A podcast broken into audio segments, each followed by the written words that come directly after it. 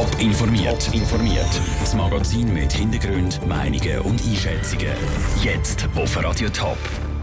Was es bedeutet, dass sich jeder dritte Schweizer von Fremden gestört fühlt und wie die Ostschweizer Kunstturner am Flughafen zu Zürich empfangen worden sind, das sind zwei von den Themen im Top informiert. Im Studio ist der Peter Hanselmann. Eine andere Religion, eine andere Hautfarbe oder eine andere Sprache. Jeder dritte Schweizer fühlt sich von Personen, die als anders empfunden werden, gestört. Das zeigen Zahlen vom Bundesamt für Statistik. Aber was heißen die Zahlen genau? Ist das zu viel? Der Sandra Peter hat neu gefragt. Die Befragung ist das allererste Mal durchgeführt worden im letzten Jahr. Die Zahlen, die jetzt veröffentlicht worden sind, können darum noch nicht in einen längerfristigen Trend gefasst werden, erklärt der Leiter der Fachstelle für Rassismusbekämpfung Michele Galizia. Im Vergleich mit den Nachbarländern sind die Zahlen aber ähnlich. Das sei ein Warnschuss, sagt Michele Galizia. Bei uns als Behörde heisst es, gerade wenn man zum Beispiel auf Nachbarstaaten schaut und dort sieht, dass es ja manchmal zu Ausschreitungen kann kommen, zu politischen Tendenzen, die man nicht so gern hat. Das heißt für uns, wir müssen wachsamer sein, wir müssen aktiver sein in Zukunft. Was genau die Gründe sind, dass die Zahlen so hoch sind, das kann der Michele Galizia nicht sagen. Das wären Mutmaßungen. Klar sage ich aber, dass die Diversität bei uns in der Schweiz immer grösser werde. Wir sind nun mal eine Gesellschaft, die immer diverser, immer verschiedener wird. Es ist nicht etwas, wo wir einfach wegzaubern können. Und das heißt für uns als Behörde, wir müssen lernen, damit umgehen und wir müssen Massnahmen ergreifen, die auch der Bevölkerung hilft, mit dieser realen Situation umzugehen. Massnahmen sind auf nationaler, kantonaler und besonders auf städtischer Ebene nötig, weil die Städte sind die Orte mit der grössten Diversität. Ganz wichtig sind natürlich alle Integrationsmaßnahmen, also Integration in allen Bereichen, ob das in der Schule ist, ob das im Arbeitsleben ist, etc. Und zweitens eben auch in Richtung Diskriminierungsschutz, Diskriminierungsberatung und Unterstützung von Opfern von Rassismus stärker aktiv werden. Das Ziel muss für Michele Galizia ganz klar sein, dass alle Menschen, die in der Schweiz leben, anständig können hier leben können. Der Beitrag von Sandro Peter. Die Fachstelle für Rassismusbekämpfung hat sich auch zum Ziel gesetzt, dass die Zahl der Leute, die sich ab Fremden stören, bei der nächsten Umfrage kleiner ist. Sieben Finalplätze, eine Medaille und zwei Ostschweizer. Der Schweizer Erfolg an der Kunstturn-Weltmeisterschaft Kanada ist vor allem der Julia Steigruber aus Gosa St. Gallen und dem Pablo Brecker aus Oberbüren zu verdanken. Entsprechend gross ist auch der Ostschweizer Aufmarsch heute Morgen am Flughafen Zürich, wo die Kunstturner vor WM heimgekommen sind. Sarah Frattaroli war dabei. Gewesen.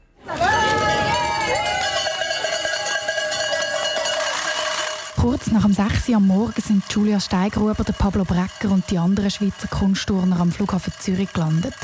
Die einen Fans die haben schon um halb fünf müssen aufstehen, um ihre Idol rechtzeitig in Empfang nehmen. Und ein paar, die haben Kuhglocken und Drasseln nicht nur am Flughafen Zürich geschwungen. Sie sind sogar auf Kanada mitgereist und haben sich dort offensichtlich ziemlich heiser geschrauen.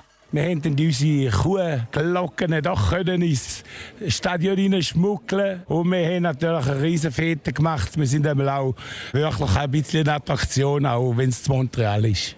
Und die Kuhglocken im Stadion, die haben offenbar genützt. Julia Steigruber hat an der WM eine Bronzemedaille im Sprung gewonnen. Der Pablo Brecker ist im Reck nur ganz knapp an einer Medaille vorbeigeschrammt und ist auf dem vierten Platz gelandet. Am Schluss hat es am Flughafen Zürich dann sogar noch ein kleines Ständchen für Julia Steigruber und den Pablo Brecker.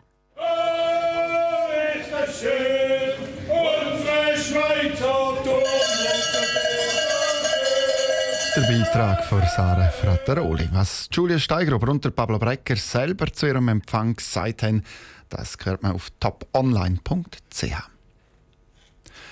Beschimpfungen und im schlimmsten Fall noch wüste Schlägereien. Das kommt im Fußball auch schon auf Amateurstufe immer wieder vor. Der Sommer hat es zum Beispiel bei Spielen im Kanton Zürich Verletzte gegeben. Wie schlimm ist die Situation auf den Shooty-Plätzen wirklich? Die Vera Büchi hat mit dem Thomas Büse über diese Frage geredet. Er forscht an der Uni Neuenburg zum Thema Hooliganismus und er sagt, Fußball hätte schon immer mit Emotionen zu tun gehabt und darum kommt schon seit den Schuttiball gibt zu Konflikt.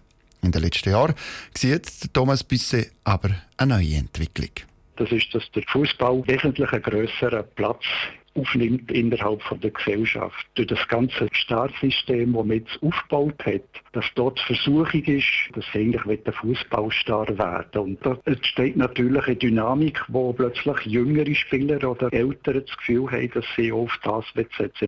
Was ich immer wieder gehört habe, ist auch, dass es gewisse Clubs gibt, die einfach ein bisschen problematischer sind als andere. Ist das so, dass man benennen kann, es gibt äh, problematische Verein? Es scheint effektiv so, dass bestimmte Vereine bekannt sind, dass Aggressionen stattfinden. Was man oft auch, und das ist auch durch die Medien bedingt, dass auch ausländische Vereine oft gezeigt werden, dass sie eigentlich die Hauptträger von Problemen sind. Ist denn das wirklich feststellbar, dass so Clubs problematischer sind? Ich kann selber keine Zahlen nennen, aber ich glaube zu wissen, dass Spieler mit ausländischem Pass überproportional nachher auch äh, mit gelben Karten oder roten Karten bestraft werden. Gründe weiß ich nicht. Es könnte sein, dass ein Fußball eine wichtigere Funktion übernimmt und so. Aber es ist mir wichtig, dass man einfach da weiss, dass die äh, Vereine, die von ausländischen Leuten gegründet werden, auch eine wichtige Funktion haben in Sachen Integration. Und dass dann die Vereine Teil von der Lösung sind. Dass man eben spezifisch mit diesen Clubs, die auffällig sind, eine engere Kommunikation sucht? Also es gibt schon in den unteren Ligen bestimmte Spiele und hier sind oft nachher präsent von den Verbänden, die probieren, nachher deeskalierend zu wirken. Das Bewusstsein ist da, aber ich glaube einfach, die Verarbeitung müssen wir noch vertiefen und das Vertrauen schaffen scheint mir wichtig. Das heißt, da besteht eigentlich wirklich noch Nachholbedarf, da sollte man noch mehr investieren. Das ist so. Und was es sicher auch braucht, das ist, dass man die Probleme von neutraler Seite mal tut, in einem breiteren Rahmen angeht. Was einfach zu oft passiert nach Ereignis, das ist eben, alle sind empört. Und nachher wird das irgendwie nach ein paar Tagen abgestumpft und nachher geht man weiter der Thomas Büsse, Hooliganismus-Experte im Gespräch mit der Vera Büchi. Wie die Beteiligten, also Freie Trainer, Verbände und Schiedsrichter, noch Nachholbedarf sehen, das ist ein Thema morgen Mittag im Top informiert. Top informiert, auch als Podcast. Mehr Informationen gibt's auf toponline.ch.